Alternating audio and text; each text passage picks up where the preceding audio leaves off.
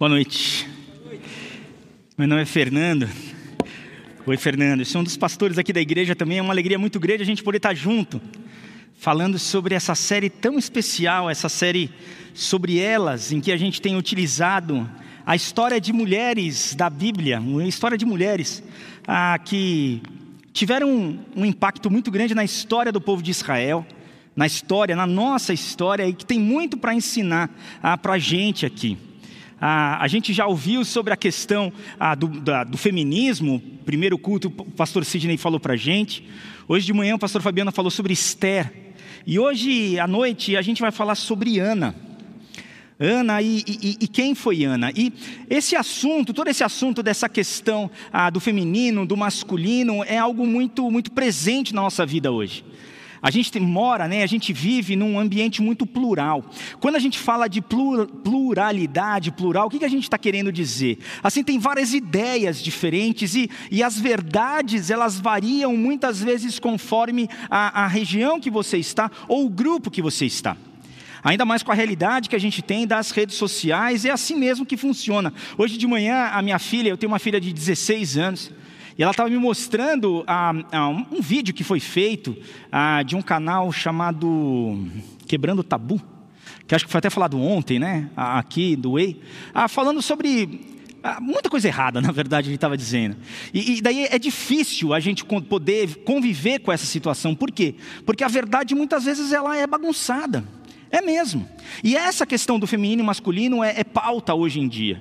E como é bom a gente poder ver que mulheres, tanto mulheres quanto homens, mas Deus usa a vida do ser humano, e aqui especialmente de mulheres, que tiveram sua fé, que tiveram atitude e que aí abençoaram a vida de tantas e tantas pessoas. Ana, Ana foi uma mulher de fé, uma mulher de oração e uma mulher de atitude. Mas quem que foi Ana? Talvez você possa pensar, ah, Fernando, eu conheço quem é Sara, a Esther, eu já ouvi falar, Ruth, mas Ana, quem é Ana? Quem foi Ana? Ana foi mãe de Samuel.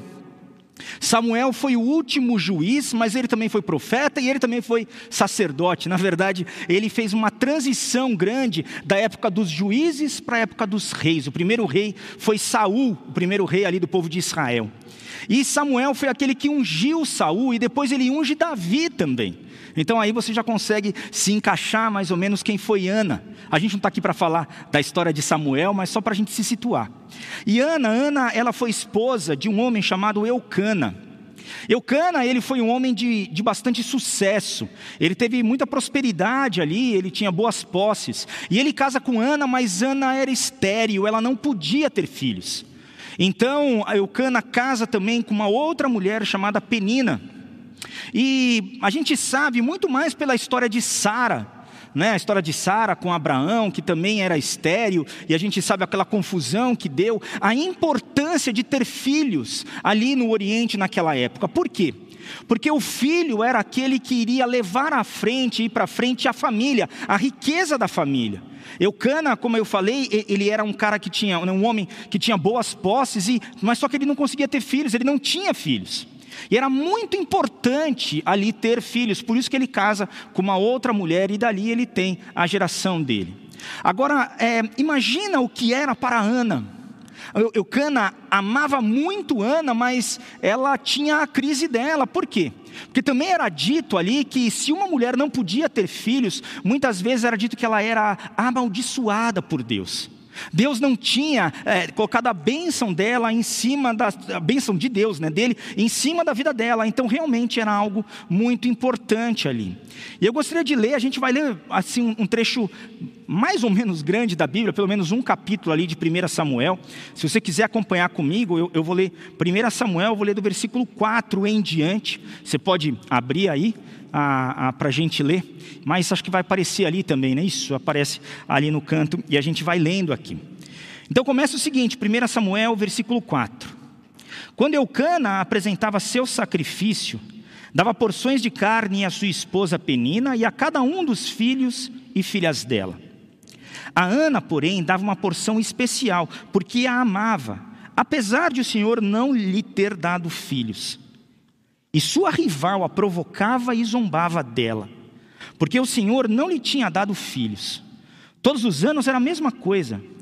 Penina provocava Ana quando iam à casa do Senhor, e a cada vez Ana chorava muito e ficava sem comer.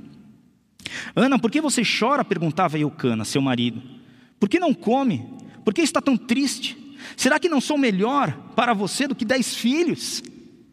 E Eucana amava Ana, mas a gente percebe, olha a forma até que o texto coloca, né? Que Penina era sua rival. Então imagina, você tem um homem, duas mulheres ali, uma tem filhos, outra não, o que, que a gente tem? Bagunça, né? A gente tem problema ali. E uma ficava provocando outra, e Eucana chega e fala o seguinte: Olha, mas Ana, eu não sou melhor do que dez filhos. E Ana olhava para ele e falava assim: Não, não é. A grande questão é que Eucana, ele quis resolver o problema de Ana, mas ele não podia resolver. Porque o problema não era com ele, não era com Eucana, era com Ana e Deus. Ana estava em crise porque ela estava em crise. E qual o ensinamento grande que a gente tem aqui? Nós muita ve muitas vezes não vamos conseguir resolver o problema do, da, da, nossa esposa, o problema do nosso marido, o problema do nosso filho, o problema de alguém que está muito próximo da gente, apesar de nós amarmos muito aquela pessoa. Não dá. Eucana não conseguia resolver o problema de Ana. O problema de Ana, ela teria que resolver, não tem jeito. Eu tenho duas filhas e muitas vezes eu quero tirar a dor delas. Eu quero que elas não passem por aquele, aquela dor que elas estão enfrentando. Mas tem vezes que não tem jeito. Então, algumas vezes elas terão que passar pelas questões delas e elas terão que encontrar a solução para conseguir crescer. É assim. Foi assim com Ana. Apesar de Eucana tentar, não era algo que ele poderia fazer, não dava. Era uma questão de Ana. Ana com Deus. E o texto continua, ali no versículo 9. Certa vez, depois de comerem e beberem em Siló, Ana se levantou. O sacerdote Eli estava sentado ao lado da entrada do templo do Senhor. Ana estava muito angustiada e chorava sem parar enquanto orava ao Senhor. Então fez o seguinte voto: Ó Senhor dos exércitos, se olhares com atenção para o sofrimento de sua serva, se responderes à minha oração e me deres um filho, eu o dedicarei para sempre ao Senhor, e o cabelo dele nunca será cortado. Enquanto ela fazia sua oração ao Senhor, Eli a observava. Viu que os lábios dela se moviam, mas como não ouvia som algum, pensou que ela estivesse bêbada. Até quando vai se embriagar? disse ele. Largue esse vinho. Ana respondeu: Meu senhor, não bebi vinho, nem outra coisa mais forte. Eu estava derramando meu coração diante do Senhor, pois sou uma mulher profundamente triste. Não pense que sou uma mulher sem caráter. Estava apenas orando por causa de minha grande angústia e aflição. Nesse caso, vá em paz, disse Eli. Que o Deus de Israel lhe conceda o que você pediu. Muito obrigada, exclamou ela. Então Ana voltou e começou a se alimentar novamente, e seu rosto já não estava triste. Na manhã seguinte, a família toda se levantou bem cedo e foi adorar o Senhor novamente. Depois, voltaram para casa em Ramá. Eucana teve relações com Ana e o Senhor se lembrou dela. No devido tempo, Ana engravidou e teve um filho. Ela lhe deu o nome de Samuel e disse: Eu pedi ao Senhor. No ano seguinte, Eucana e sua família fizeram uma viagem anual para oferecer sacrifícios ao Senhor e cumprir seu voto. Ana, porém, não foi. Vamos esperar até o menino se des, é, ser desmamado, disse ela ao marido. Então o levarei ao Senhor e o deixará lá, e o deixarei lá para sempre.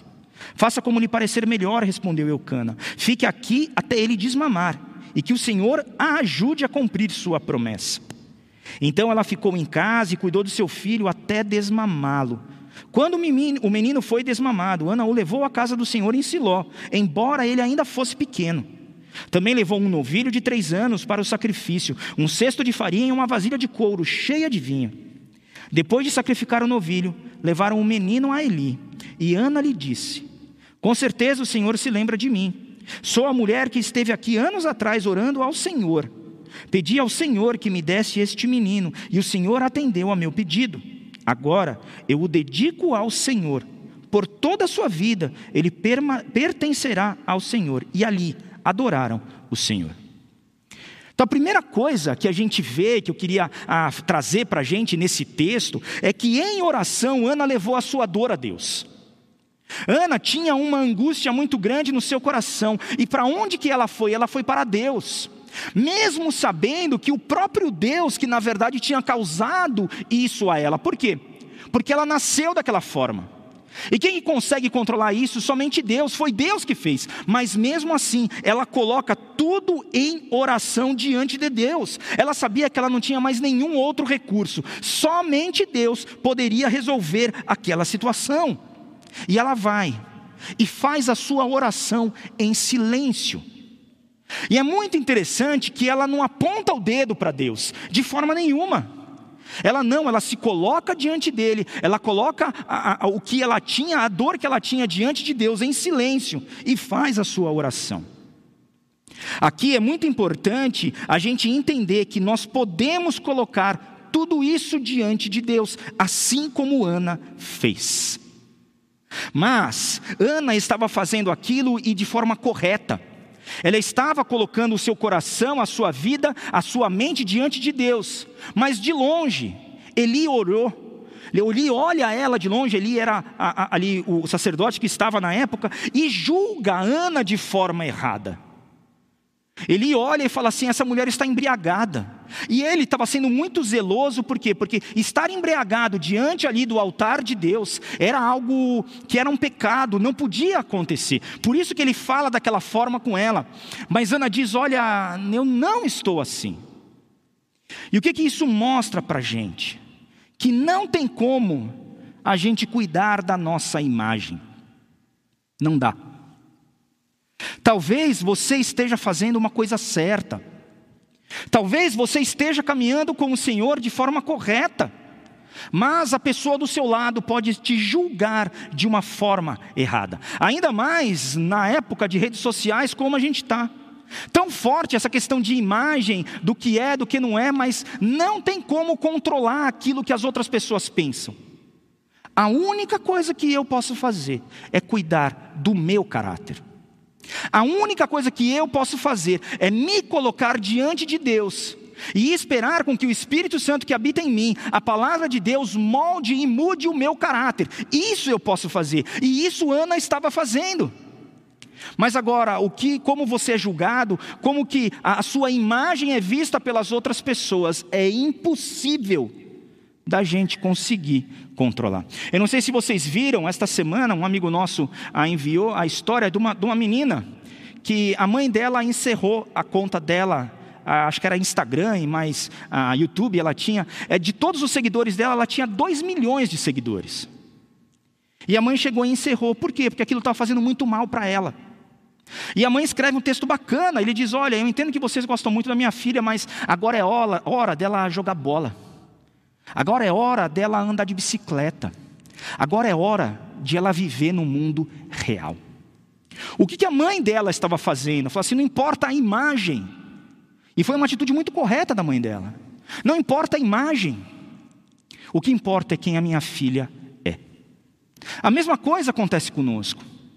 Talvez você esteja sendo difamado, esteja alguém tenha falando alguma coisa, ou você está sendo julgado de forma errada. Não tem como você cuidar disso. Mas o que dá para fazer? Dá para a gente cuidar de quem nós somos, dá para cuidar do nosso caráter. E Ana, mesmo naquele momento assim, ela foi muito humilde, e ela foi muito humilde até o fim da história. Por quê? Porque Ana chega e, e, e ela não coloca a mão de assim o dedo em Eucana, não chega para ele e fala assim: você não está vendo o que Penina está fazendo comigo, como Sara fez né, naquela questão toda ali atrás. Não. Além disso, ela também não chega para Deus e fala: por que, que você fez isso comigo? Não. Ela, com muita humildade, se coloca diante de Deus, coloca a sua dor diante de Deus e espera que Deus chegue e ouça aquilo que ela está falando. Esse voto que ela faz, né, a do menino não cortar um cabelo, era, era um voto chamado de Nazireu que a pessoa não cortava o cabelo, não tomava vinho, se abstia assim também de alguns tipos de comida, mas Deus não deu o filho para Ana porque ela fez o voto. Isso é uma coisa que a gente precisa entender também. Porque se você acha dessa forma, você acha que você vai fazer um voto agora e Deus tem que cumprir isso como fez com ela, porque você fez o voto. Não foi. Por que, que Deus deu o filho para Ana? Porque Deus quis. E por que ele quis? Eu não sei, ele é Deus. Ele que sabe, ele é soberano. Ele quis desta forma. E através da vida de Ana veio Samuel, que foi uma pessoa extremamente importante na história toda do povo. Mas Ana foi humilde até o final, porque ela tinha feito aquela promessa para Deus. E daí naquele momento ela precisou entregar o seu filho. Agora imagina você. Você sempre quis ter aquele filho. Você batalhou, você orou e tudo mais, e daí o filho teve. E daí você tem que entregar o seu filho. O texto diz que ele ainda era pequeno, a gente não sabe a idade, mas tinha acabado de desmamar. Quantos anos a criança desmama? Sei lá, três anos, se mamou muito. Quatro anos, cinco anos, eu não sei e entrega o filho. Imagina você. O texto um pouco mais para frente conta que de ano em ano eles iam até Siló e Ana via o seu filho, ela até levava uma outra roupa para ele, para ele se vestir, mas não tinha telefone, gente, não tinha nada. Ela não sabia como é que o filho dela estava, mas ela sabia quem tinha dado o filho para ela. Ela sabia que tinha sido Deus e ela sabia que o filho dela seria alguém dedicado a Deus. Por quê? Porque Deus tinha dado para ela. E isso mostra, o último ponto que a gente vai ver aqui é a questão da experiência de Ana com o agir de Deus. Ana sabia quem Deus era por causa do, da, da comunhão e do agir de Deus na vida dela. E é muito interessante que quando Deus dá o filho para ela, isso muda totalmente a visão que ela tinha do mundo. Tem uma oração muito bonita que Ana faz. Na, no segundo capítulo de Samuel, a gente também vai dar uma olhada aqui, mas presta atenção como a, essa atuação de Deus com Ana mudou toda a ideia e o conceito que ela tinha de mundo. Muda tudo. Então, a atuação de Deus em algo específico na vida dela fez com que ela mudasse toda a visão dela de mundo. Então a gente percebe outra coisa, que Deus age na nossa vida e Ele faz milagres na nossa vida para que nós nos cheguemos muito mais perto dEle. Deus poderia ter resolvido o problema de Ana de outra forma. Ela poderia ter nascido podendo ter filhos. Ele é Deus. Mas por que, que Ele fez desse jeito? Para que o relacionamento de Ana com Ele fosse diferente. Para que Ana tivesse uma visão de mundo diferente, sabendo que Deus é soberano sobre tudo. É Ele que manda, é Ele que comanda. E olha que coisa linda a oração de Ana que ela faz. Então Ana orou: Meu coração se alegra no Senhor, o Senhor me fortaleceu.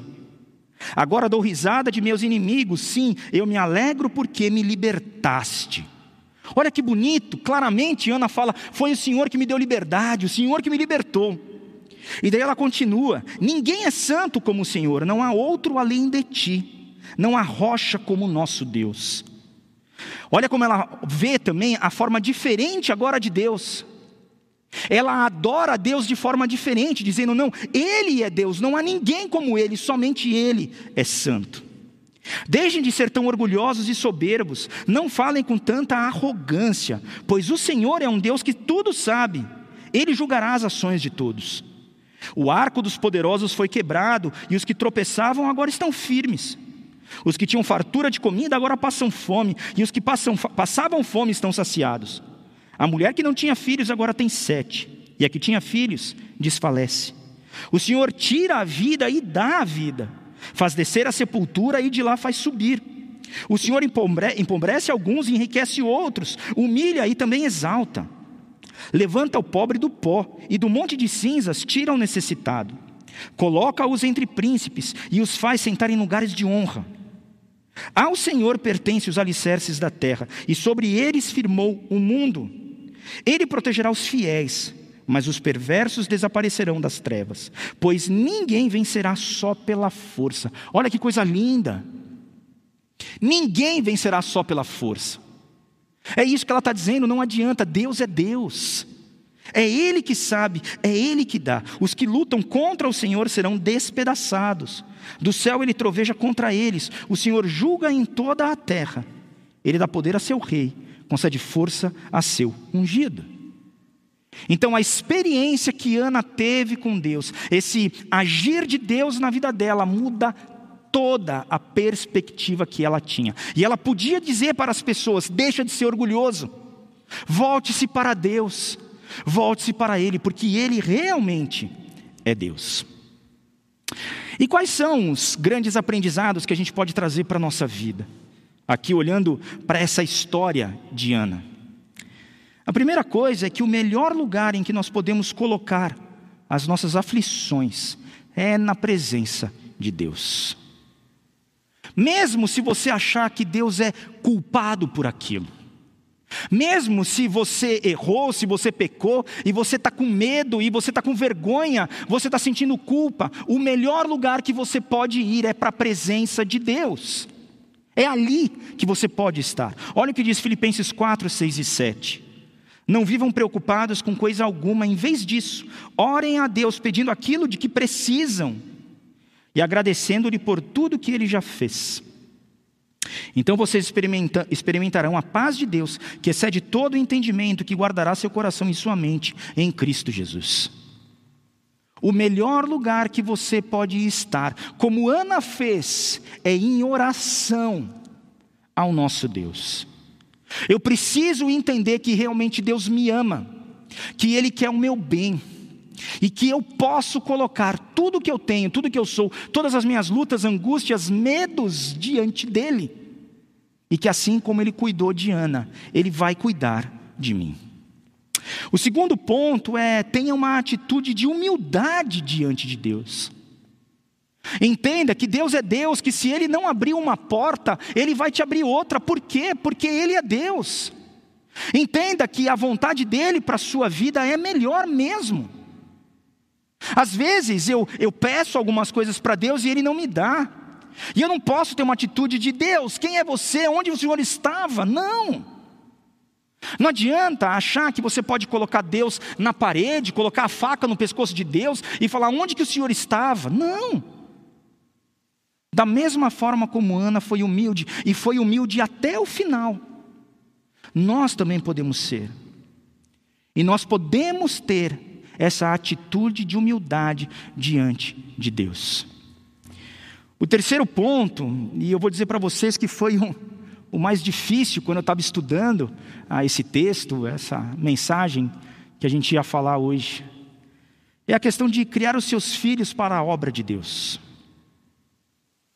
Como é que você tem criado os seus filhos? Eu me lembro quando eu tomei a decisão de vir para o ministério em tempo integral, um tio e uma tia minha me chamaram e falaram assim: Fernando, não vai não. Você trabalha numa empresa sólida. Hoje a igreja que você está está bem, mas você não sabe como é que vai ser amanhã. E por que, que eles estavam falando isso para mim? Porque eles me amavam, eles queriam cuidar de mim. Mas e daí eu paro e penso nas minhas filhas. Muitos aqui conhecem a Sara e a Sara começou a namorar há quase um mês atrás. Com 16 anos ali, né? Está na hora. Mas é um momento né, que ela começa a fazer a caminhada dela para seguir a vida dela. Ainda vai demorar muito para casar. Mas é um momento. Nós não criamos os nossos filhos para ficarem debaixo da gente a vida inteira. Não. Nós criamos os nossos filhos para eles fazerem as boas escolhas dele. Mas tem uma hora e, sinceramente, dá medo que a gente não controla mais. E a gente entrega esta, este filho, os nossos filhos, na mão de Deus. Assim como Ana fez. Crie os seus filhos desta forma. Dê exemplos de vida desta forma. E daí eu lembro da minha história, também aconteceu isso com os meus pais, eles precisaram abrir mão de mim e deixar com que Deus cuidasse. Mas dá medo. Dá. Mas eu preciso me lembrar que Deus os ama muito mais do que eu mesmo. Os nossos filhos ou as minhas filhas não são minhas, são de Deus, e Ele me deu por um período para eu cuidar delas. E depois, Ele que vai cuidar delas. Ele é o Pai Supremo. E nós somos exemplo dele de cuidado e de amor. Mas os nossos filhos vão fazer as decisões deles. E se teu filho chegar e falar, pai, eu quero ir para o ministério mesmo em tempo integral. Eu quero ser missionário em algum lugar. Pai, eu quero ter tal profissão e não era aquela que você tinha sonhado. Pai, eu, eu vou fazer uma decisão de vida e não é aquilo realmente que você tinha sonhado para mim. Que a gente possa criar os nossos filhos para o reino de Deus e não para ficar debaixo das nossas asas e não para ficar o tempo inteiro com o outro, conosco. E o último ponto é experimente a Deus através de Cristo e deixe Ele mudar toda a sua percepção de mundo.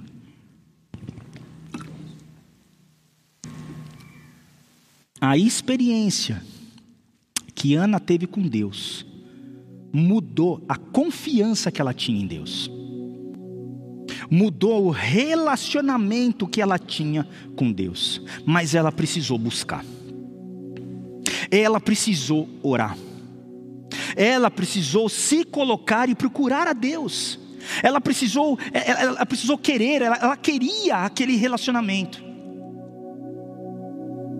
Deus podia ter resolvido de outra forma, mas o que ele queria era que Ana se chegasse a Ele. A mesma coisa com a tua vida, a mesma coisa com a minha vida.